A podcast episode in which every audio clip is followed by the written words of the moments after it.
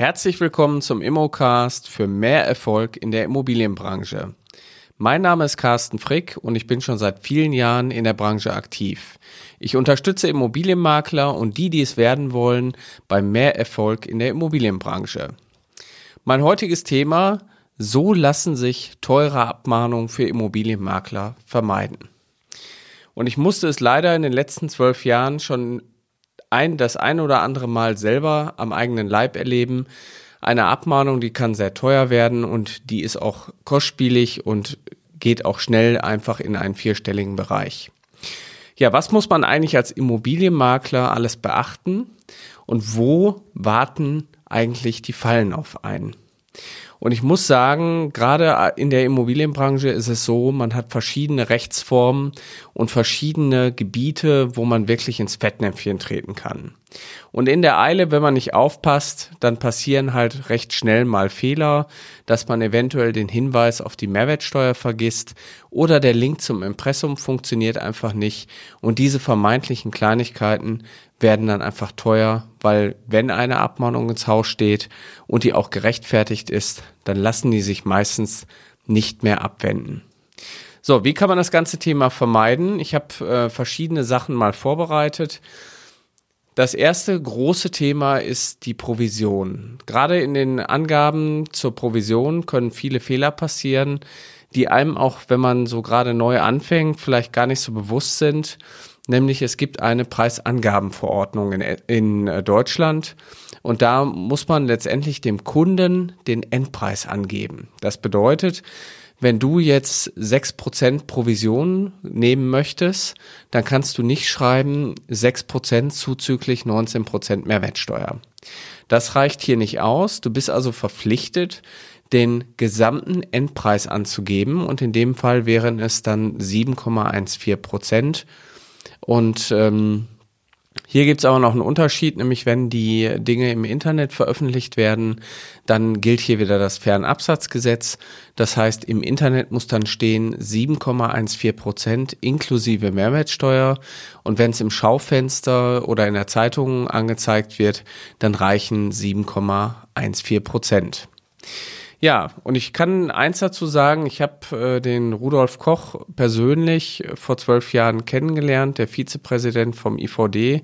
Und äh, das ist wirklich eingebrannt. Das war die erste Stunde bei meiner Ausbildung, die ich berufsbegleitend auch gemacht habe, über drei Jahre. Und äh, da war genau dieses Thema, nämlich Wettbewerbsrecht, welche Fallen können auf einen warten, wo muss man eigentlich aufpassen, dass man hier nicht äh, direkt abgemahnt wird. So, und das nächste Thema ist äh, fehlerhafte Angaben im Exposé. Das heißt, hier ist natürlich, äh, obwohl es eigentlich so selbstverständlich ist, darauf zu achten, dass zum Beispiel der vollständige Name des Maklers genannt wird und diese Dinge nicht erst im Impressum irgendwo angegeben werden. Gerade bei der, bei der Vermietung ist der korrekte Mietpreis und die Höhe der Nebenkosten natürlich auch wichtig. Und ähm, das Thema, was wir ja schon seit längerer Zeit haben, ist dann der Energieausweis, wo natürlich auch die Daten nicht fehlen dürfen, wie die Heizungsart oder das Baujahr. Bei dem Energieausweis ist aber auch dazu zu sagen, äh, manchmal liegt er natürlich vor der Vermarktung äh, nicht vor. Das heißt, er wird dann erst beantragt. Ähm, und hier ist der Makler natürlich auch verpflichtet, diese Daten während der Vermarktung nachzutragen, weil spätestens zur Beurkundung, wenn es ein Verkauf ist, müssen die, müssen die Daten oder der Energieausweis natürlich vorliegen. Bei dem Energieausweis ist aber zusätzlich äh, noch eine Sonderform, weil das stellt auch eine Ordnungswidrigkeit dar. Das heißt, hier drohen auch noch Strafzahlungen bis zu 15.000 Euro, wenn man diese Dinge nicht einträgt. So, der Klassiker und ich glaube auch einer der Themen, die wir immer wieder in der Online-Welt haben, Fehler im, im Impressum. Das äh, ist immer wieder ein großes Thema. Und äh, hier gilt zum Beispiel erstmal die Regel, dass man mit maximal zwei Klicks auf das Impressum kommen muss. Also hier gibt es auch ein BGH-Urteil dazu. Das heißt, der Kunde muss auf einer Webseite ganz einfach das Impressum erreichen können. Und dann haben wir natürlich hier das Telemediengesetz, was regelt, was in dem Impressum vorkommen muss, also was Pflichtangaben sind. Das wäre dann Name, Anschrift, E-Mail, Telefon und oder Faxnummer. von dem äh, zuständigen Makler, dann die zuständige Aufsichtsbehörde. Wir reden ja hier über einen erlaubnisfähigen Beruf. Das heißt, in meinem Fall ist es jetzt die Stadt Essen, die mir die Erlaubnis gegeben hat, meinen Maklerberuf auszuüben. Und wenn ihr ein ähm, eingetragenes Unternehmen im Handelsregister seid, müssen natürlich noch die Registerangaben, Umsatzsteuer-ID und die Rechtsform hier enthalten sein. Beim Impressum dürfen zum Beispiel auch keine teuren 0900er Nummern genannt werden, weil der Kunde darf hier nicht ähm, letztendlich vor eine Hürde gestellt werden, wenn er den Verantwortlichen erreichen möchte. So, wenn ihr noch redaktionelle Inhalte bei euch auf der Webseite habt, wie zum Beispiel einen Blogartikel, dann muss hier noch der, äh, für die redaktionellen Inhalte auch noch ein Zusatz. Das ist äh, die Rundfunkstaats, der Rundfunkstaatsvertrag. Das ändert sich jetzt auch ähm, bald. Da gibt's halt auch eine Änderung. Witzigerweise habe ich vor ein paar Tagen äh, mit dem Rudolf Koch vom IVD auch nochmal telefoniert und der sagte mir, dass hier bald nochmal eine Änderung kommt. Ja, bei Online-Webseiten ist aber auch wichtig, ähm, dass hier die Online-Plattform zur Streitbelegung oder Beilegung dass die hier genannt wird. Das äh, bedeutet, man muss hier nochmal einen Hinweis geben, wenn äh, Streit, Streitigkeiten da sind, dass man hier nochmal äh, den passenden Eintrag im Impressum hinterlegt. Generell kann ich zum Impressum auch nur meine Empfehlungen aussprechen. Ähm, sucht euch da bitte jemand, der das einmal überprüft. Dann schläft man einfach ein bisschen ruhiger, ähm, weil ich habe aus Erfahrung gelernt, dass viele Makler dazu neigen, Impressums oder Impressi von anderen Immobilienmaklern einfach zu kopieren und dann wisst ihr halt immer noch nicht, äh, ist das denn alles richtig. Da gibt's auch äh, sicherlich noch ähm, verschiedene Testversionen, also sprich, ähm, es gibt sogenannte Impressum-Test-Generatoren, die das eigene Impressum überprüfen, ob alle Pflichtangaben vorhanden sind. Ja, das nächste Thema, was ich habe, ist AGB, die allgemeine Geschäftsbedingungen. Ähm, das heißt, ähm, ich zitiere jetzt mal Herrn Koch wieder. Ähm, die erste Stunde, es ist manchmal besser, wenn ein Makler keine AGBs hat, weil dann kann er deswegen auch nicht abgemahnt werden. Das ist sicherlich äh, an manchen Stellen richtig. Aber ich sag mal, auch wenn man länger im Geschäft tätig ist, ist eine AGB auch gar nicht so verkehrt. Das heißt, ähm, ich nehme jetzt mal ein Beispiel, was man sehr häufig falsch macht. Das wäre nämlich der Gerichtsstand.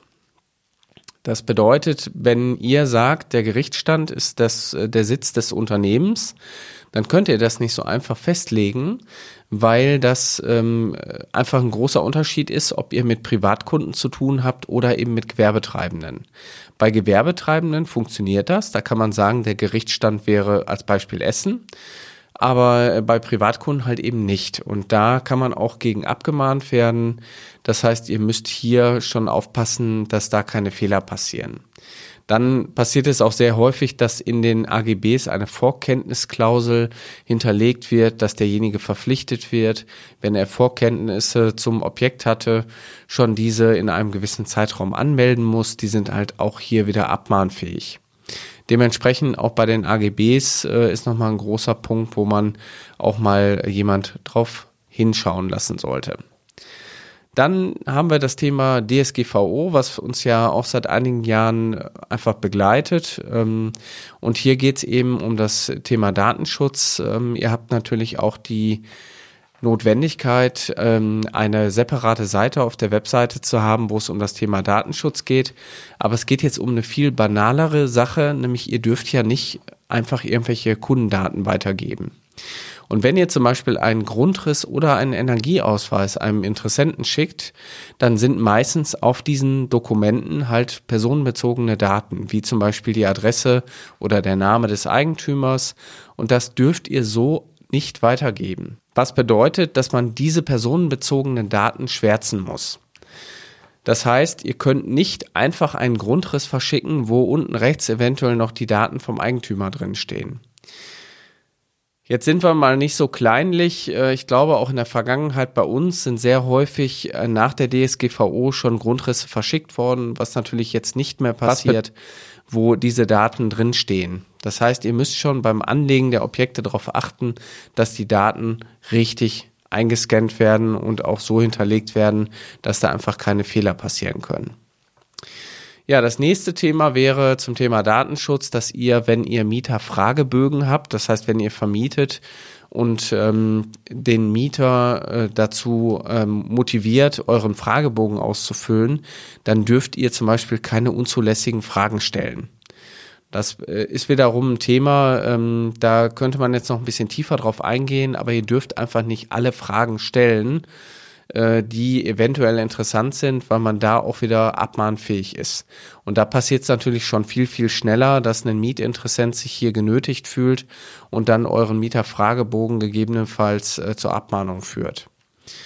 Wenn ihr Kontaktformulare auf der Webseite habt, ähm, dann ist hier die Datenverschlüsselung ein großes Thema. Das heißt, die müssen verschlüsselt sein, sonst droht auch hier eine Abmahnung. Dann Verstöße gegen das Urheberrecht. Damit habe ich in meiner Selbstständigkeit äh, seit 20 Jahren schon das eine oder andere Mal äh, einfach Berührungspunkte gehabt, aber immer in der Form, dass bei uns Daten oder ich sag mal Bilder ähm, kopiert wurden und die wurden einfach in andere Webseiten eingeführt. Und ich habe jetzt nicht vor allzu langer Zeit auch leider eine Maklerkollegin gehabt, äh, die hat bei uns wirklich komplette Texte von der Webseite runterkopiert und auf ihre Webseite kopiert. So, wo kann man gegen das Urheberrecht verstößen, verstoßen? Das ist einerseits das Thema Bilder. Das heißt, ihr dürft keine Bilder von anderen verwenden, weil ihr nicht der Urheber dieser Bilder seid, außer ihr habt die Rechte, diese so zu verwenden. Da wäre auch mein Tipp, ähm, benutzt einfach immer einfach eure eigenen Bilder, äh, lernt gute Fotos zu machen. Das habe ich ja im äh, vorletzten Podcast schon erklärt. Das äh, ist einfach ein Aushängeschild von euch. Dann kann euch das erstmal nicht passieren und ich soll, generell solltet ihr niemals irgendwelche Texte von anderen Webseiten kopieren. Dann kann euch das auch nicht passieren. Es gibt mittlerweile ähm, gewisse Tools und auch äh, Internetseiten, wo man seine eigene Webseite kontrollieren kann, ob die irgendwo im Internet auftaucht. Also man kann auch danach suchen.